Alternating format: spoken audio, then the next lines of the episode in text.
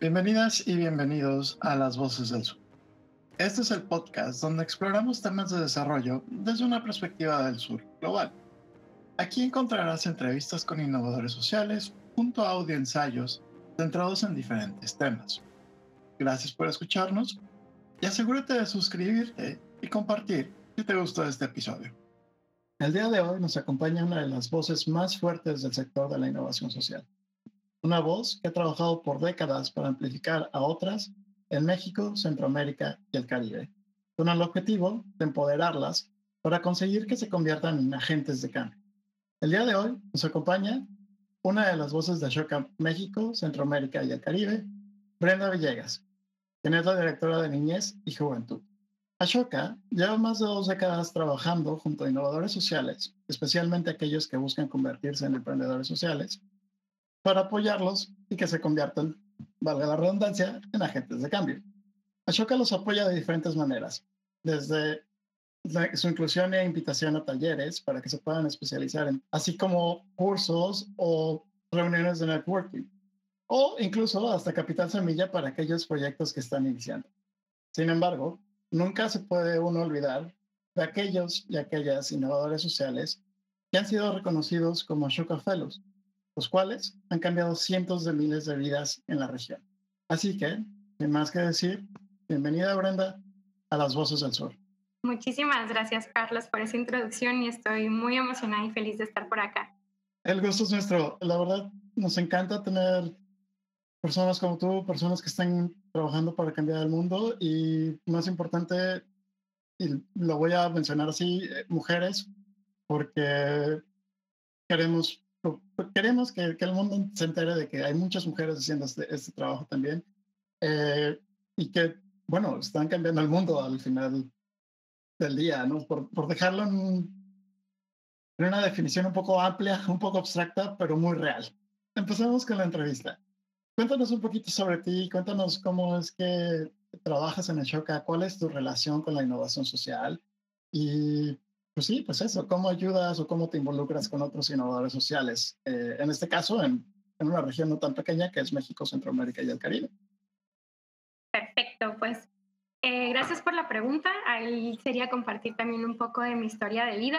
Yo soy de Sonora, soy norteña, orgullosamente, y soy de una comunidad muy pequeña que se llama Cocorit.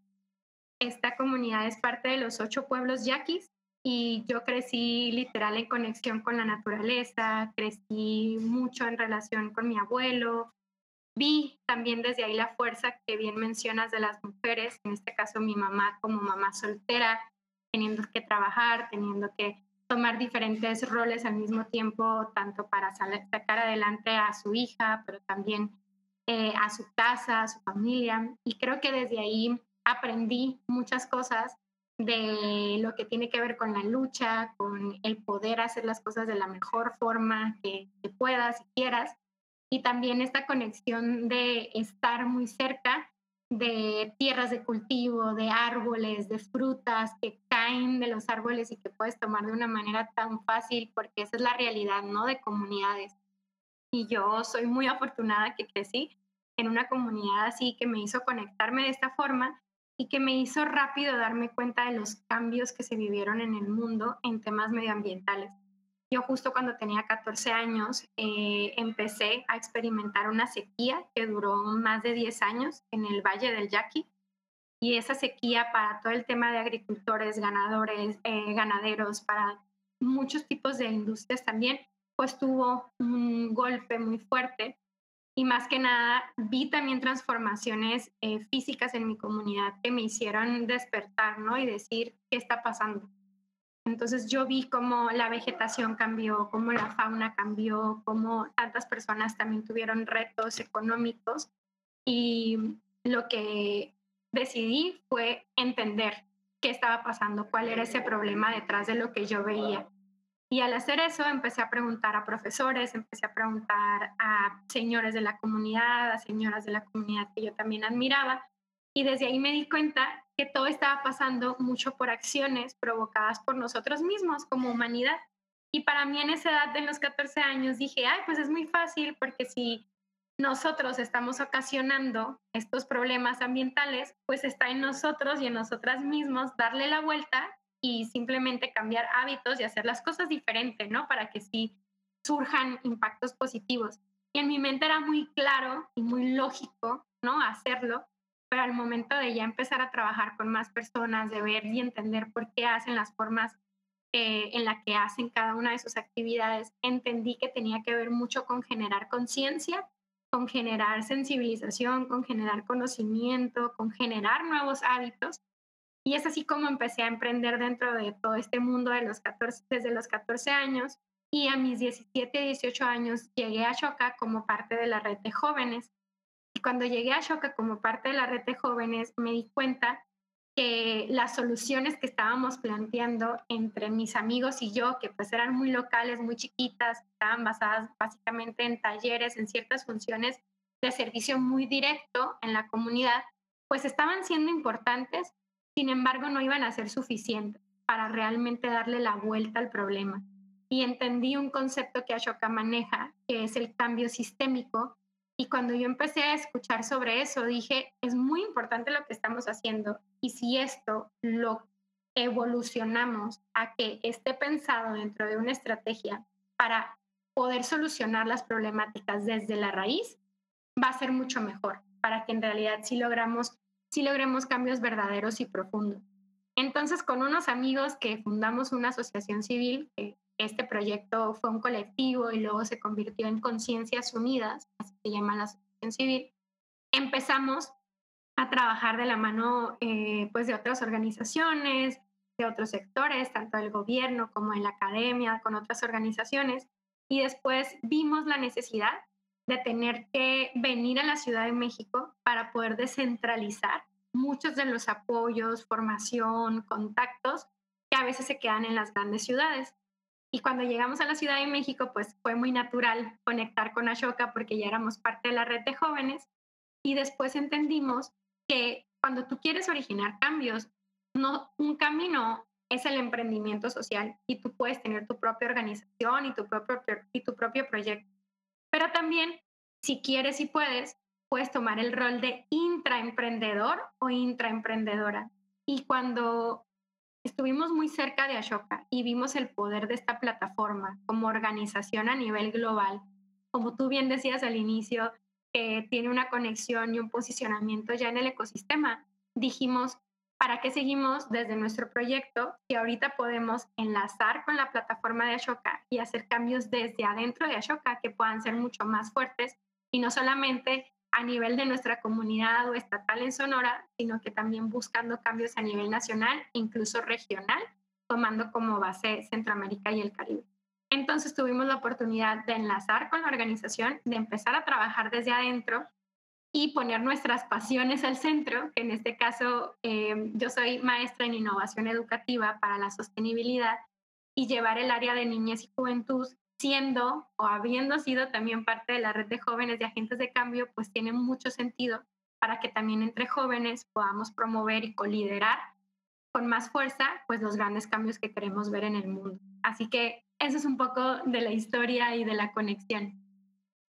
Está, está genial. Este, me encantó tu historia y como buena emprendedora, eh, eh, con estas entrevistas me, me, he dado cuenta de que muchas veces cuando empezamos a emprender es como, bueno, tengo este problema aquí enfrente de mí y voy a tratar de, de, arreglarlo, voy a tratar de solucionarlo. Eh, y muchas veces lo hacemos porque no sabemos qué tan grande es el problema, no sabemos qué tan complicado va a ser este problema de resolver. Pero a muchos y muchas no les da miedo y simplemente van y como diría una amiga mía, tú planeas solucionar todos los problemas rompiéndolos con tu cabeza hasta que funcione. Eh, claro, no todo el mundo tiene la misma metodología, pero el espíritu es similar. Vamos a tratar de resolver el problema hasta que alguna solución eh, termine por solucionar ese problema. Em, rápidamente, para todos aquellos que nos escuchan, Cambio sistémico es un concepto un poco complicado, así que no lo voy a explicar como tal ahorita. pero cambio sistémico se basa en poder analizar y identificar los problemas en donde, o bueno, los, puntos de origen de un problema social.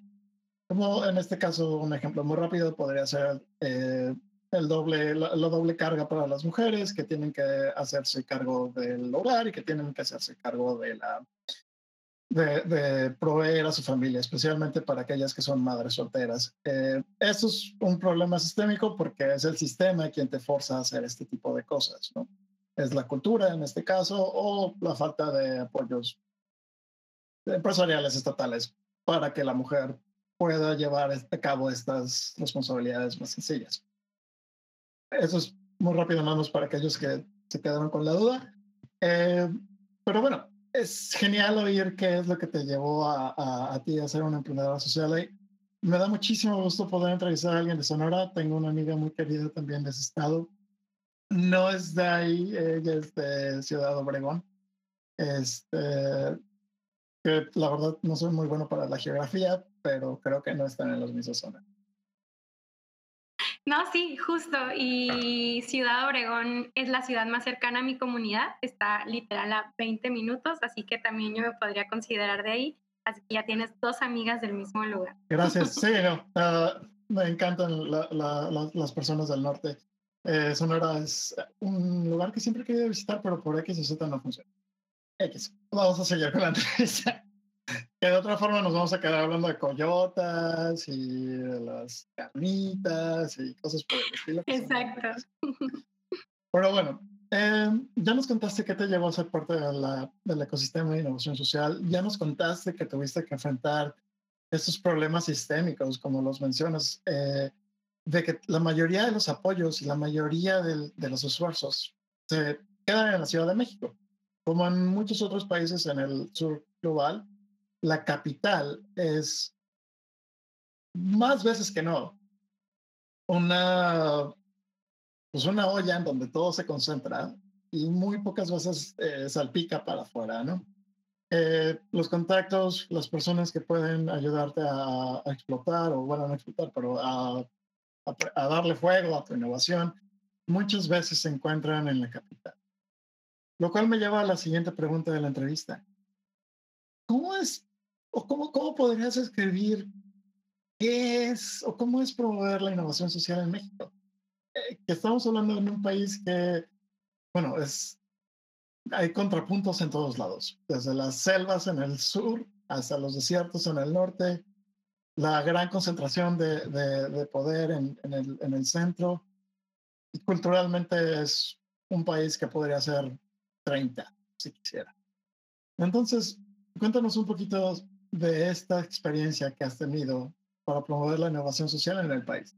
Sí, em, creo que lo principal cuando hablamos de innovación social es analizar y reconocer que estamos entendiendo por innovación social. Y ese es el primer reto cuando hablamos a nivel nacional sobre esta temática, porque entonces cada vez más el emprendimiento y la innovación social son conceptos que se posicionan o que incluso pasan a ser de moda y que al momento en el que están más en el auge de muchas bocas, pues se puede también ir distorsionando ¿no? el centro del mensaje. Eh, así que Ashoka ha también impulsado muchos esfuerzos para que podamos tener la esencia de lo que son, porque más allá de las definiciones, no importa las palabras con las que comuniquemos el significado, sí es importante que la esencia esté ahí. Así que ese es el principal reto. ¿Cuál narrativa estamos utilizando y cómo el concepto está llegando y está siendo entendido para que entonces pueda ser aplicado de una manera congruente al mensaje? Y esto es muy complicado porque en Ashoka hay un trabajo de impulsar soluciones sin que Ashoka las tenga que operar, sino que lo que hace Ashoka es que reconoce a todas aquellas personas y organizaciones innovadoras que ya están haciendo cosas increíbles, que ya tienen conexiones y están avanzando proyectos de colaboración eh, en gran escala, que están queriendo eh, incidir en los cambios de los sistemas pero que lo que les falta es poder justo llevar su impacto a otro nivel. Y Ashoka entra en ese momento. Entonces lo que, lo que hace Ashoka es articular y si lo podemos poner en otro sentido sería como un orquestador y reconoce en las diferentes partes de la nación quiénes son quienes están liderando y desde ahí les visibiliza para que puedan tener mucha más fuerza y reconocimiento de lo que están haciendo, tiene mucho valor y que no lo pueden hacer solos y solas, necesitan de toda una comunidad que les dé refuerzo. Lo que hacemos es empezar a articular también vinculaciones y colaboraciones para que sus ideas y proyectos puedan ser más grandes. Entonces, Ashoka lo que hace es aprender mucho de su red, de su red de empresas, de su red de emprendedores, de su de universidades, de escuelas, de personas en general, y hemos decidido armar un equipo extendido entonces, para impulsar la innovación social en todo el país, e incluso en la región, que también es un gran reto, Centroamérica y el Caribe, que las oficinas no están basadas ahí, es mucho más difícil de entender también culturalmente los retos y las oportunidades de estos otros países. Lo que hemos hecho es tener un equipo que para el caso de México, en la mayoría de los estados tenemos a una persona como conector o conectora a Ashoka que eso significa que es una persona muy movida en el ecosistema de impacto, que normalmente está en los eventos, está en las colaboraciones, está en las convocatorias, está participando de manera intersectorial hacia promover la innovación social. Y nosotros les reconocemos, les sumamos al equipo, les brindamos una certificación y a manera pro bono promovemos oportunidades que para esas personas son de mucho interés porque quieren justo impactar en su estado y Ashoka lo que hace es conectar y apoyar para que eso fluya de manera mucho más rápida, llevando las conexiones centralizadas en la Ciudad de México, en Guadalajara y en Monterrey a otros estados ¿no? y geografías. Y también tenemos a jóvenes embajadores. Entonces, por estados hay una persona como conector-conectora y los embajadores son por regiones. Y aquí en este caso en México tenemos cuatro regiones de impacto y aparte tenemos la región de Centroamérica y el Caribe y hemos decidido en Centroamérica y el Caribe empezar por algunos países. Entonces en el Caribe estamos empezando por República Dominicana con un embajador joven que está ahí y una conectora. Y en Centroamérica tenemos más relación con Costa Rica, con Panamá que también nos llevan como para ir desde estos eh, países y algunas ciudades base, ir replicando y salpicando, como tú bien decías, la olla hacia nuevos lugares. Así que lo más importante si quieres trabajar innovación social a nivel nacional es pensar que tú como organización no lo puedes hacer solo. Menos puedes pensar que tú vas a entender los contextos de las diferentes eh, culturas y de las maneras diferentes en las que estamos promoviendo la innovación social si no estamos ahí. Y tampoco puedes llegar a imponer nada. Tienes que entender, tienes que escuchar y, y lo mejor para hacerlo es con alguien que ya vive ahí, conoce a las personas de ahí, experimenta las problemáticas de ahí y más que nada tiene esta pasión de querer traer oportunidades a su propia región. Y lo que nosotros hemos visto es eso, que no tenemos que inventar el hilo negro, ya hay personas que lo están haciendo y tener este, este vínculo con Ashoka les ayuda a hacerlo con manera, de una manera mucho más fuerte. Eh, sí, definitivamente es cierto. Eh, me acuerdo que cuando empezaba en el, en, el campo de la innovación social, eh, pues nada, llegaba y les decía, ya tengo una idea, y me decían, ay, sí, qué bonita. Em, pero ya después, una vez que Ashoka o tuvimos la suerte de que Ashoka dijo, ah, nos gusta este proyecto, vamos a, vamos a echarlos la mano. Eh, el acercamiento a las autoridades, en, en este caso en, mi estado donde crecí, que es Oaxaca, eh, fue más sencillo. Si bien no tuvimos mucho apoyo por parte de las autoridades, pero eso es relativamente normal, lo que sí pasó es que nos empezaban a dar al menos la oportunidad de explicar cuál era el proyecto que anteriormente era como, ah, no, adiós. lo cual, pues sí, digo, en bienes materiales tal vez no sea mucho, pero cada puerta es una oportunidad y nunca sabes bien cuándo va a ser la puerta que, que te abra el camino, ¿no? tienes razón, se me olvidó preguntar precisamente sobre Centroamérica y, el Caribe, que son regiones que se toman junto con México por, me imagino, la cercanía cultural que tenemos, al menos eh, directamente con Centroamérica. El Caribe es eh, en sí otra, otra cultura, otra región con muchísimo, con otro tipo de diversidad que la que se tiene en Centroamérica, que, que es también un poco de lo que tenemos en el sur de México. Eh, pero sí, como bien dices, es complicado y es muy difícil llegar desde arriba para abajo y decirles, oye, tienen que hacer esto. Es porque simplemente la realidad que tú entiendes, ya sea en la Ciudad de México, en Oaxaca, o en Sonora, o en cualquier otro lado, es muy distinta, ¿no? Eh, sí. Pero bueno, ya que tocaste un poquillo de los retos y tocaste un poquillo de, de los éxitos que han tenido, Aquí viene una de las partes que a mí me gusta muchísimo preguntar de las entrevistas, que son pues, los mayores desafíos y los mayores éxitos de la organización que tú, piensan, tú piensas uh, se ha vivido en tu tiempo en la organización. Eh, no sé cuánto tiempo llevas en Ashoka, pero sí sé que Ashoka pues, tiene décadas trabajando, entonces los grandes éxitos y los grandes desafíos pueden ser muchísimos. La idea de que nos compartas estas, estas eh, experiencias es para que aquellos y aquellas que nos lleguen a oír en un futuro puedan decir, ok, bueno, si Ashoka, que es una organización de décadas, ha tenido que, que agarrar este desafío o esta bolita y, y echárselo encima, pues bueno, es normal, ¿no? Y, y, podemos seguir. Y bueno, los éxitos, porque pues, siempre es bonito hablar de las cosas buenas, ¿no? Pues sí, el micrófono es tuyo, Brenda, y dale. Total, total. Sí, qué buena pregunta, porque mm, yo creo que la idea que teníamos nosotros como organización con mis amigos en Conciencias Unidas era también poder llegar a una organización internacional para trabajar en una ONG así que ya tuviera todo resuelto y que entonces aprendiéramos las buenas prácticas, los formatos, las estrategias y después ya nosotros regresar a Sonora y replicar con todo esto que aprendimos para hacer las cosas pues a otro nivel, ¿no?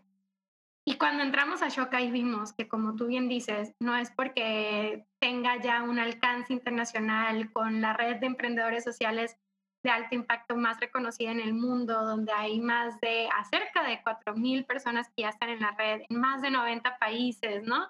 Una organización que ha logrado posicionar el emprendimiento social porque hace 40 años el emprendimiento social como concepto no existía, ¿no?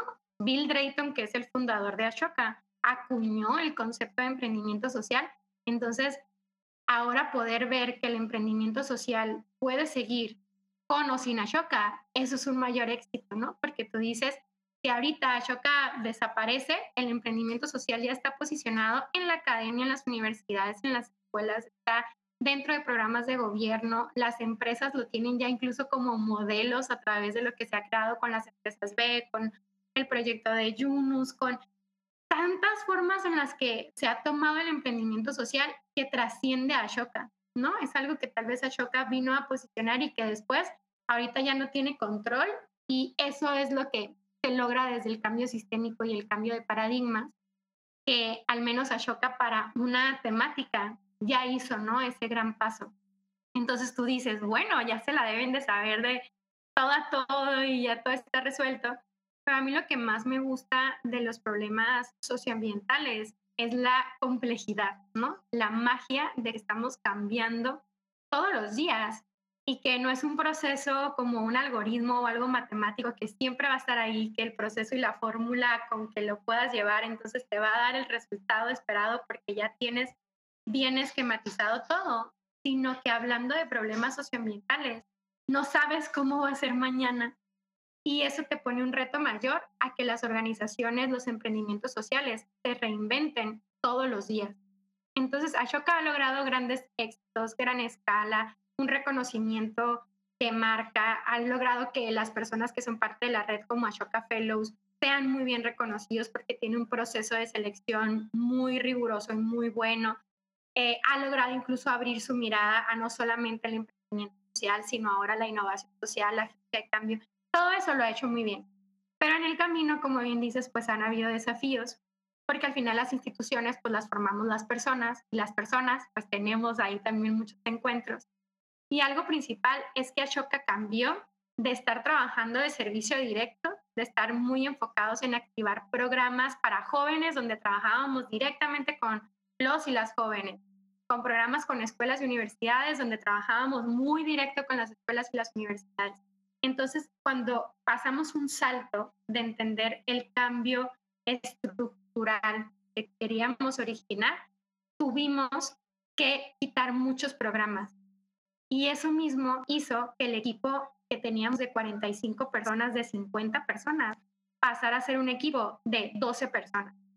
Entonces, primero, ese fue un desafío muy grande de ver que desde dónde íbamos a estar haciendo más impacto con menos esfuerzo para poder ser más estratégicos y llegar a resultados mucho más eficientes.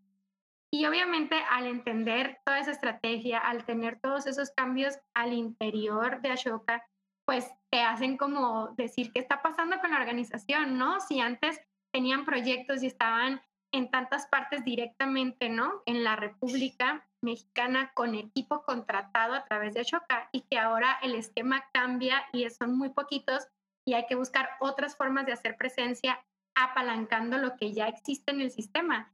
Eso nos ha llevado a reestructurar mucho nuestra propia mentalidad en el equipo y también la mentalidad de nuestros colaboradores al entender que ya no estamos haciendo servicio directo, sino buscamos un servicio escalado, buscamos cambio sistémico y buscamos cambio de paradigma. Entonces, ese es un desafío muy, muy grande, primero de entender, luego de explicar, de comunicar de manera muy sencilla, porque entonces dicen, ah, bueno, pues entonces Ashoka no opera programas, ¿qué hace? ¿Cómo cambia, cómo dice que va a lograr un mundo de agentes de cambio? trabajando a través de los demás, pero entonces ustedes no hacen eso, lo hacen los demás, ¿no? Lo hace su red de emprendedores, lo hace su red de escuelas, pero ustedes qué hacen? y aquí lo que pasa, a mí me gusta explicarlo como normalmente ya hay muchas personas haciendo cosas, ¿no? En muchas temáticas. Lo que hace Ashoka es algo que muy pocas están haciendo, que las personas que cada quien que están haciendo se unan y trabajen en equipo. Y no solamente en un equipo, sino Ashoka posiciona un equipo de equipos, que a través de los equipos que cada tienen se puedan juntar con otros equipos y puedan poder entrelazar sus acciones para que surjan cambios más grandes. Entonces, hay veces que no vemos el valor de eso porque decimos, bueno, pero entonces Ashoka lo que hace es unir a los demás, pero ¿qué pasa, no? Ahí, y el poder del cambiar sistemas incluso está en la colaboración pero la gente normalmente no le invierte mucho tiempo a colaborar si no hay un proyecto específico en medio, porque si no, ya tienes muchas cosas que hacer en tu agenda. ¿Cómo coordinas y estás preocupado o preocupada de tener este encuentro con la otra persona, de entender qué hizo la otra persona, de ayudarnos entre nosotros cuando tú apenas logras salir con tu organización? Entonces ahí está el valor de Ashoka, que, no, que muy constantemente está vinculando, articulando, recordándole a la persona, oye, no lo tienes que hacer desde cero, esta otra organización ya hizo esta investigación, toma esa investigación y a partir de eso construye algo, ¿no? Y eso es un valor que da origen a proyectos de alto impacto, porque entonces ya empezamos a ayudarnos entre nosotros en vez de que cada quien esté haciendo lo suyo. Y eso es impresionante, o sea, ha habido comunidades que son chiquitas, de no más de 10.000 personas, y vemos emprendedores que están en la misma comunidad resolviendo el mismo problema en temas de agua los entrevistamos separado y les decimos, oye, ¿y no sabes que existe fulanito trabajando en tu comunidad? Ah, no, no sabía. Pero si están resolviendo el mismo problema y es una comunidad de no más de 10.000 personas, no me puedes decir que no están trabajando juntos. Entonces, ese es el punto que Ashoka ahorita se está mm, posicionando más para que realmente, en vez de estar cada quien en silos, podamos hacer cambios transformacionales juntos. Hola, este es Carlos, el presentador de Las Voces del Sur. ¿Sabías que puedes unir tu voz a nuestra voz para así llegar a más personas e innovadores sociales? Bueno, lo puedes hacer y de hecho es muy sencillo. La forma más fácil es suscribirte al podcast y compartir el episodio con otra persona que pienses que le puede gustar. Otra forma, y si te sientes generosa o generoso, es ayudarnos en nuestro Ko-Fi o en nuestro Patreon. En Ko-Fi Son donaciones únicas que pueden ser de tan solo un dólar. Con esta donación obtienes un shout-out al final del episodio durante toda la temporada. Mientras tanto, si te unes a nuestro Patreon, obtendrás diferentes beneficios, como nuevos episodios una semana antes que todos los demás y material exclusivo. Pero bueno, sin más que decir, continuamos con el episodio.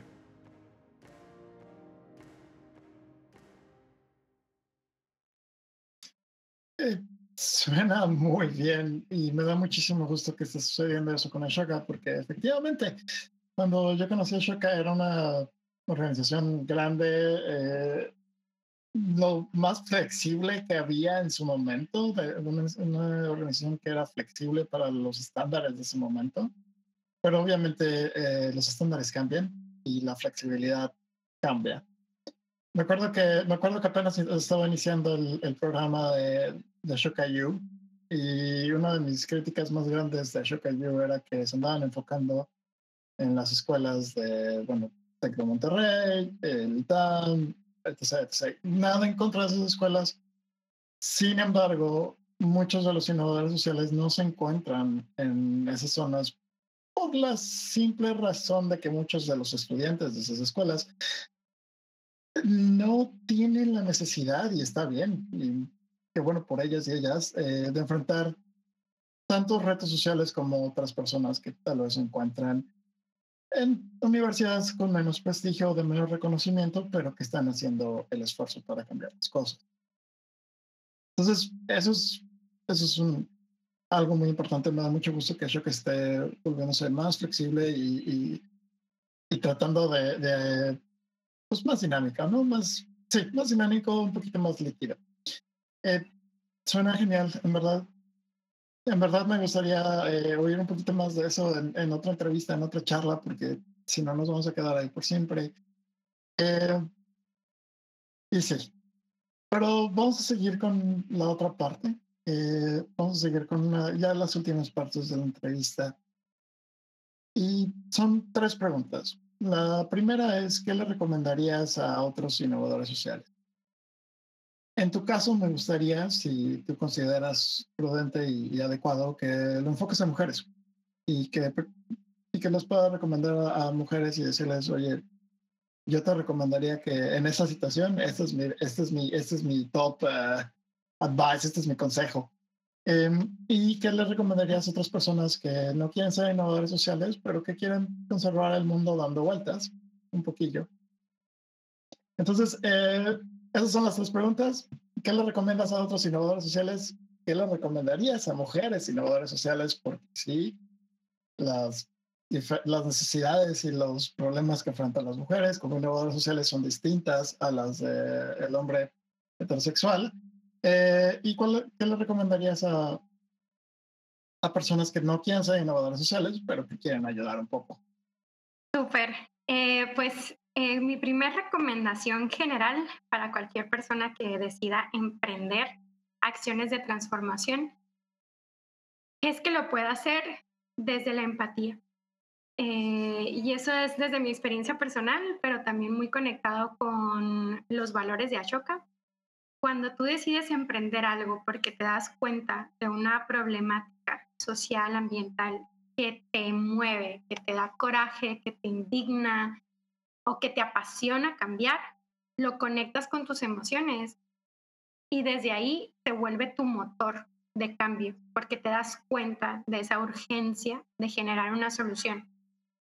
Y cuando lo haces desde esa empatía, muy rápido te abres a escuchar y a entender a las otras personas que están pasando por el problema para que en co-creación y en colaboración puedan llegar a entender ese problema, que como tú decías es un problema entrelazado con muchos más problemas y que entonces decidan qué hacer juntos, ¿no? Ahorita estamos muy en la dinámica de hacer soluciones rápidas, incluso hasta tenemos formatos de en 24 horas te voy a dar un problema y me tienes que dar la solución y cuánto va a salir y cuándo vas a ganar tanto dinero y todo esto, ¿no? Y son dinámicas que nos ayudan para fomentar ciertas habilidades, la creatividad y son buenas, pero no nos podemos quedar en que solamente lo que vives en ese momento va a ser ya la solución de la vida, porque en verdad hay que invertirle del 100%, el 99% a entender la problemática y cuando tú entiendes el problema, no tienes que crear nada nuevo, porque lo que haces es que descubres la solución dentro del problema. Entonces, esa es mi recomendación. Empieza desde la empatía, conecta emocionalmente con eso porque va a ser la única forma de que te quieras dedicar a eso porque va a haber muchos retos en el camino y la resiliencia está en conectar con esa pasión y ábrete a co-crear y hacerlo de manera conjunta desde la problemática, porque en el problema está la solución, no fuera de él.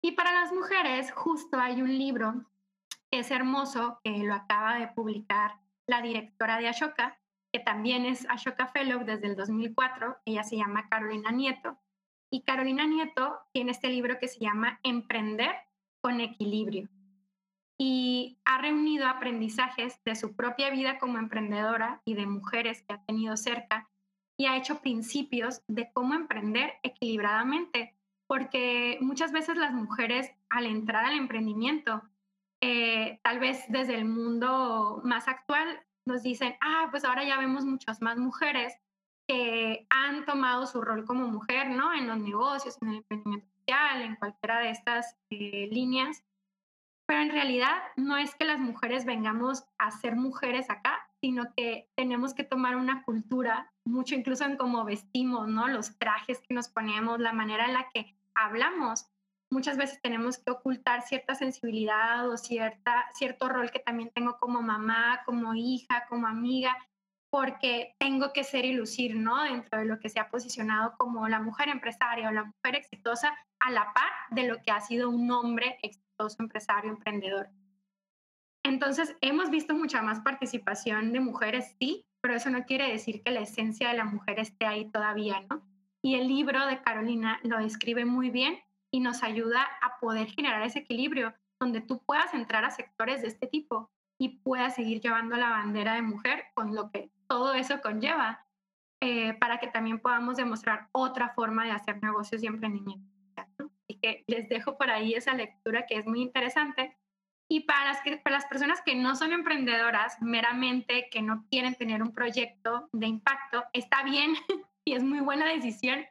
Qué bueno que, que si ustedes no se ven con esa pasión o ese liderazgo de tener que hacer un proyecto desde cero y tener un equipo y promover todo esto, está bien porque desde el cambio que tú puedas hacer en el mundo como agente de cambio desde donde estés, si eres profesor, si eres empleado de alguna empresa, si trabajas en cualquier tipo de industria, si incluso estás en temas de una institución religiosa, que desde ahí, desde cualquier lugar, tú puedes originar cambios. Entonces, mi, mi consejo sería, si no, si no te ves como emprendedor porque no quieres emprender proyectos de impacto, piensa cómo estás emprendiendo todos los días acciones diarias que tengan un impacto positivo, porque ahí sí estás emprendiendo, ¿no? Y ahí estás siendo un agente de cambio en cada decisión que tomas, en cada acción que haces. Emprendes desde cómo decides pintar tu casa, desde qué material estás utilizando para eso, cómo eso tiene una influencia de colores para personas que tienen discapacidad visual, por ejemplo. O sea, que te empiezas a abrir y a ser sensible con más cosas, te convierte en un agente de cambio al emprender de manera positiva, ¿no? Lo que quieras Así que ábrete a, hacer eso y más que nada, date el permiso. Hay veces que decimos, ay, no, pero ¿qué, ¿qué, necesidad de hacer eso, no? O sea, con que las cosas me gusten a mí, con que yo me sienta feliz y cómodo, porque hay como una vocecita ahí que luego nos viene a callar lo que realmente queremos. Pero si tú te das el permiso de ser un agente de cambio, vas a ver transformaciones más grandes en tu vida. Así que date el permiso de reconocer ese poder interior es muy fácil poner en acción. Como dicen por ahí, eh, enamórate del problema, no te enamores de la solución, porque solución puede que haya muchas, problemas solamente hay uno. Ah, y es con el que vas a tener que andar lidiando la mayoría del tiempo. Ah, es un excelente consejo. No he tenido el gusto de leer el libro. Eh, supongo que es un excelente libro. La verdad es que no llevo un rato sin leer libros, lo cual me preocupa. Pero, pues bueno, eh, siempre es un buen punto para empezar, siempre es un momento para empezar eh, de nuevo. Y sí, eh, acciones pequeñas, a pesar que no pueden tener el impacto que tendrían, por ejemplo, acciones de un gobierno o acciones de una organización internacional de estas chonchas como la OPEC o algo por el estilo, que ojalá mañana dijeran, no, sabes que ya vamos a dejar el petróleo a un lado, no va a suceder, pero eh, uno puede soñar. Eh, ayudan, aunque sean un poquito, aunque sea algo que incluso muchas personas no puedan ver, es muy importante que, que intentemos al menos. Siempre es bueno. Bueno, ya para terminar este, la entrevista, muchísimas gracias Brenda por acompañarnos el día de hoy. Ha sido una entrevista encantadora. Hay una sección abierta para ti. Si le quieres decir algo al público en general, si quieres compartir algo. Y después de esa sección abierta, pues bueno, los contactos de Shokai. Súper, muchas gracias. Pues yo creo que nada más agradecer eh, yo a veces soy muy apasionada y hablo de más. Espero que también en la entrevista puedas cortar los mejores espacios para que también sea muy concreta y podamos también conectar desde la mente, el corazón y desde el hacer con quienes nos estén escuchando.